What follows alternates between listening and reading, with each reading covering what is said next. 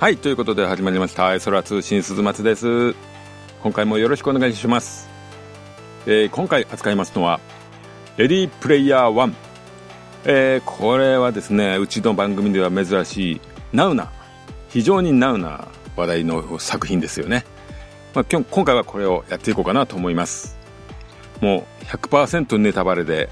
スーパーネタバレでやりますので心してください。聞きたく知りたくない人はちょっとね耳を塞いでもうね聞かないでください。はいということで話していきます。えー、レディープレイヤー1、えー、監督はですねもうスティーブン・スピルバーグ。もうその映画界にその名を刻むスティーブン・スピルバーグさんですね。まあ最近はしっとりした作品が多いかと思いきやこのような作品もねまた撮っていただけました。主演はタイ・シェリランさん。私この人知りませんでしたが、えー、X メンのね最近の方の X メンであのサイクロプスをやっとるそうですね、まあ、こっちの方でもバイザーをかけて活躍してる感じですかね。ウェイドえー、ね。リアルな世界ではウェイドという名前でゲームの中ではパーシバルという名前でね登場します、えー、共演のオリビア・クックさん、えーこの方はですねあんまりちょっとまだ代表作というかね B 級ホラーっぽいの結構出てる感じですけども、まあ、あまりねまだ有名じゃないかと思いますね、えー、サマンサというねリアルの世界ではサマンサ。ゲームの中ではアルテミスというねイケてる女の役で出てますね。うん。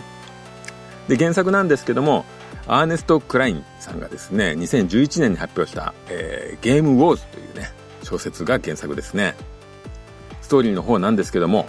2045年、まあ、荒廃した世界で、えー、街がね、スラム化なんかしてですね、そういう状況で暮らさざるを得ない方たち、地球人の人口の大半がですね、オアシスと呼ばれる VR ゲーム、仮想現実の世界に入り浸って、えー、過ごしていると。で、その中でですね、ゲーム内に、えー、残された宝というかね、遺産というか、えー、3つの謎を解いて手に入るものがあるんですけども、それをね、目指してみんな頑張ってるっていうね、そういうゲーム内での話ですね。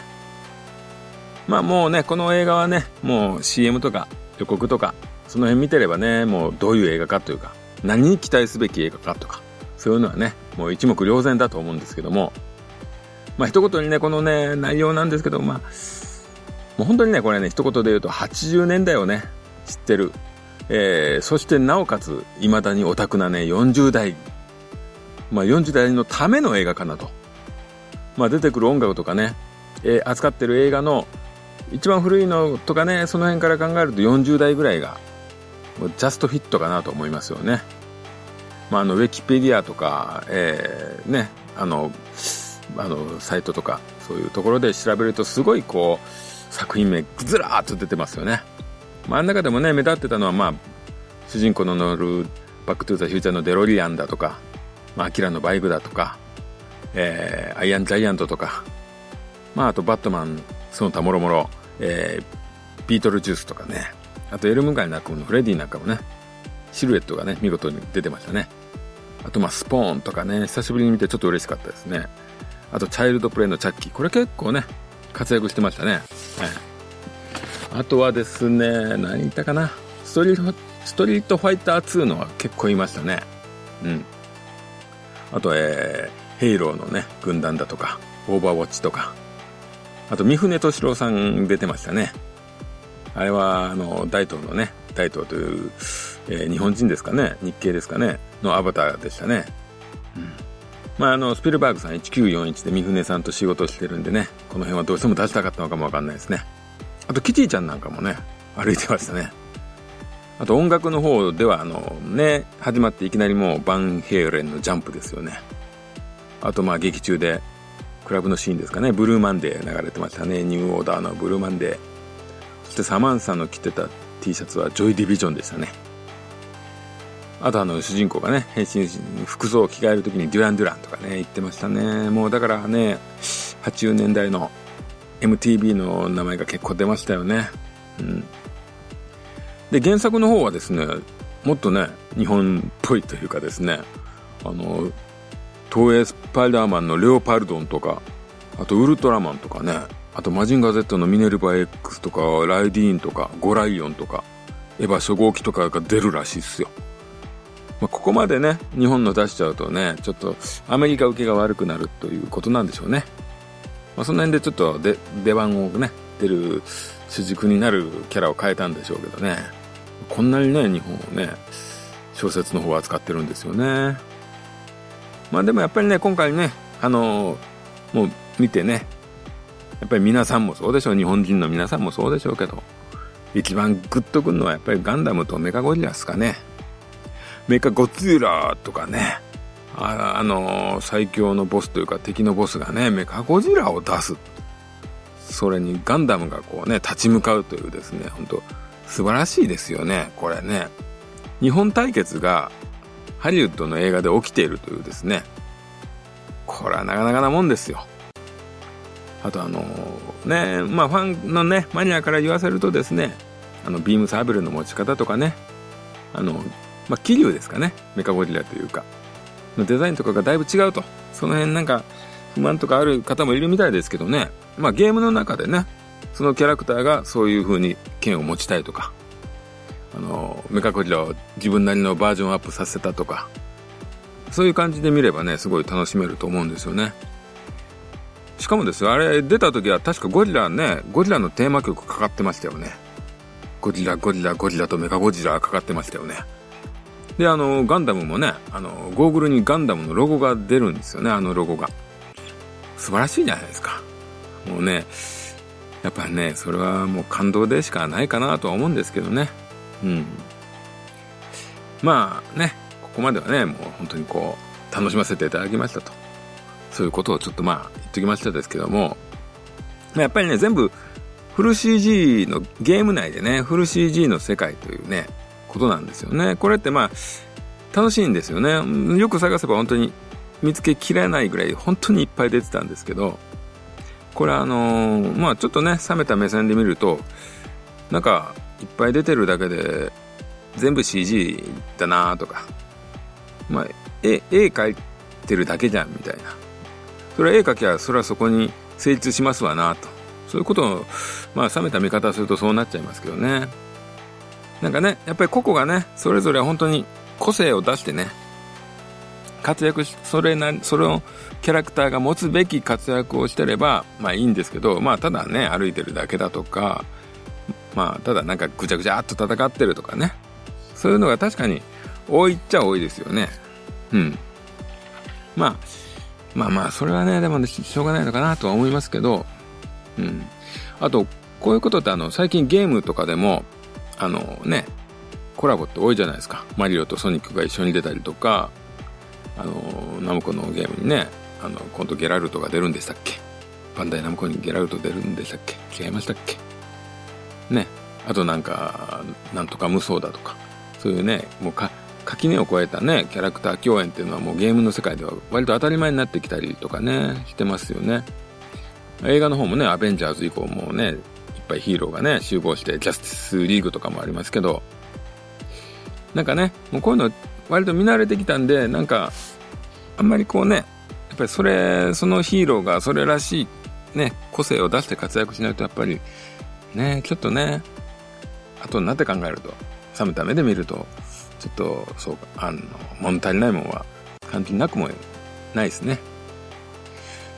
あ日本のね、あの、スーパーヒーロー対戦とかもそうですけどね、逆に言うと、日本のね、そのライダーとか戦隊ってね、当時の役者が出たりすることありますよね。ああいうのはね、逆にすごい感動すると思うんですよ。やっぱりライブっていうことがインパクト強いんですかね。やっぱり CG だとね、ただね、本当に、もう書きゃいいだけ、作りゃいいだけっていうね、ことにもなりかねないですからね。うん。まあそういうゲームの設定だからね、まあ、まあそういう話なんですけど、はい。まあ、でも昔あれですけどね、ロジャーラビットとかね、見た時はすごい感動だったんですよね。ありえない共演というね。うん。まあ、ちょっと時代変わっちゃった感じはしないでもないですかね。まあ、あとですね、個人的に良かったところはですね、まあゲーム的なところが良かったかなとは思いますね。まあ、ゲーム内で負けたりとか死んだりすると、このアバターがコインになってね、体がコインになって、こう消えていくというか、それをね、あの、近くを通ったキャラが、こう、取っていくというか、それがね、あの、コインがキャラにこう、シューッとこう、吸い寄せられるというね、あのよくゲームでね、見ると思うんですよ。ハクスラ系とかやってる人は、あのね、近く行ったらヒュイッと。あの辺ね、やっぱりゲームをよく知ってないとね、あの辺の気の利いたのってね、できないかなと思います。まあ、セリフでもね、ありますよね。あの、主役と H ってやつがね、レース出るときに、後ろでなんか負けたキャラのコイン集めかみたいなセリフがあったりしますよね。ああいうのもなんかなんだかね、ゲーム的ですよね。うん。あとね、ウィンドウを開いてね、あの、アイテムチョイスとか、そういうところはもう普通にゲームっぽいですよね。そのアイテムにまた時間制限があったりとか。うん。あとまあリアルなところで言うと、あのね、ネットゲームとかね、SNS, SNS とかって、結構リアルで会わないでこうね、仲良くなったりするじゃないですか。こう気持ちがね、ちょっと接近したりとか。その辺のね、オタク的な感じがですね、まあ、特に異性がね、相手だったりすると、なんていうんですかね、もう補正しちゃいますよね。まあ、まあ、まあ、自分が男なんで、男的な発想からいくと、あの、相手の女性がね、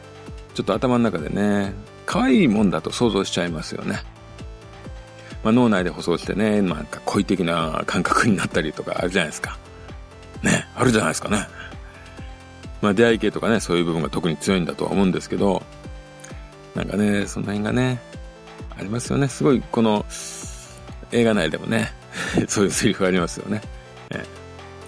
まあ、ちなみにね、俺自身はですね、今、フォートナイトっていうね、バトルロワイヤル系のゲームをやってるんですけども、たまにあの、マイク繋いでる人がね、女性だったりするとですね、なんか、ちょっと、おっと思いますよね。で、勝手にいい想像しますよね。そういう補正をね、考えちゃうんですよね。まあ、その辺をね、しっかり描いてて、うん、実際にこう、あったら幻滅するみたいなセリフをね、入ってます入ってましたよね。ああいうのいいですよね。ねまあ男の子がね、ゲーム内でしか会ってないのに好きだとかね、そんなこと言いよるっていう。うん、まあまたね、あの主演の二人がですね、なかなかこうリアルな世界でのね、ちょっとやぼったく見えるような服装とか髪型とかね、そういう設定になっててですね、まあね。で、また彼がね、ゲーム内ではね、もう FF 並みのホストキャラみたいな サラサラな髪型になっててね。もうあの辺の美形的なの、センスっていうのもね、やっぱり日本のゲームの影響がすごい入ってますよね。あれね、アメリカのゲームのキャラに置き換えてたら、ほんとゴリゴリのマッチョですよね。おっさん多いですからね、アメリカのゲームは。この辺が本当に日本のオタク的感覚がすごいね、扱われてますよね。なんか日本大きく扱ってくれてるようで本当に嬉しいとこですよね。あとね、あの H ですかね。ゲーム内では生物変えてましたよね。まあ、ああいうのもね、ネットゲームでは、ネカマというか、よくそういうのいますからね。あの辺も結構リアリティありますよね。まあ、逆の意味で言うと、あの、ガンダムに乗る、あの、イケメン大東さん。あの、ゲーム内では三船敏郎というね、なかなか渋い、渋いのに渋いアバター使ってますよね。あれはもう逆にすごい素敵な設定かなと思います。でね、この映画なんですけど、柱のね、メインストーリーになってる部分が、あの、3つの鍵を集めてどうのこうのっていうね。で、この謎がね、結局あのす、べてあれなんですよね。あの、オアシスの作者の個人的なことなんですよね。謎の解き方が。なんか、これね、こういうのってなんかゲームらしくねえなって。ゲームでなんで、なんでね、個人のその作者のことなんか調べてやんなあかんねんっていうね。ゲーゲ普通のゲームの謎解きはゲームらしい謎にしてほしいとこなんですけどね。まあこれがね、まあこの映画のメッセージ性の部分なんでね、これしょうがないとこなんですけども、なんかね、こういう、俺があのゲームやっててこんな謎解きが解決なんてなるとほんとちょっとね、嫌な感じですよね。これクソゲー、クソゲー言っちゃいます。はい。はい。まあ、こんなとこで、もう言い尽くしたかな。うん。はい。まあ、総評なんですけども、まあね、まあ結果としてそんな超大作でもね、超名作でもないかなと思いますけども、もうね、まあそういうことなんで、別にね、人に勧めたりはしません。うん。特に進める気はございません。まあ、ただただね、やっぱりいろんな画面のね、キャラ探しっていうのは面白かったのは事実ですからね。それにガンダムメカゴジラっていうのはね、先ほども言いましたけど、これは超反則級のサプライズでプレゼントですね。うん。あとオンラインゲーム的な描写は、これは非常にグッドだと思います。うん。主演二人のね、このゲーマー的な描写。あまあ、二人の演技もなかなかいいですし、まあ、可愛らしい、人間として可愛らしい感じがありましたよね。ゲーム内では生きてても、すごく可愛らしい二人でした。うん。そして最後にね、俺はこんなゲームやってみたいぞーと、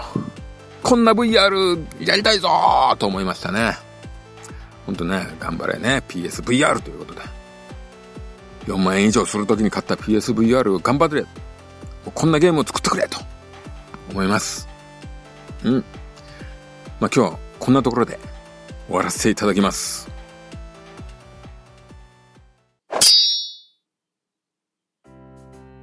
はい、ということで、レディープレイヤー1でした。まあ、今回ね、珍しく新鮮な映画を見ることができたんで、本当はね、もっとね、こういうことやりたいんですけども、まあ、うちはね、基本的に古いのをやると。あと、もう映画代も使わずして作り上げるというね。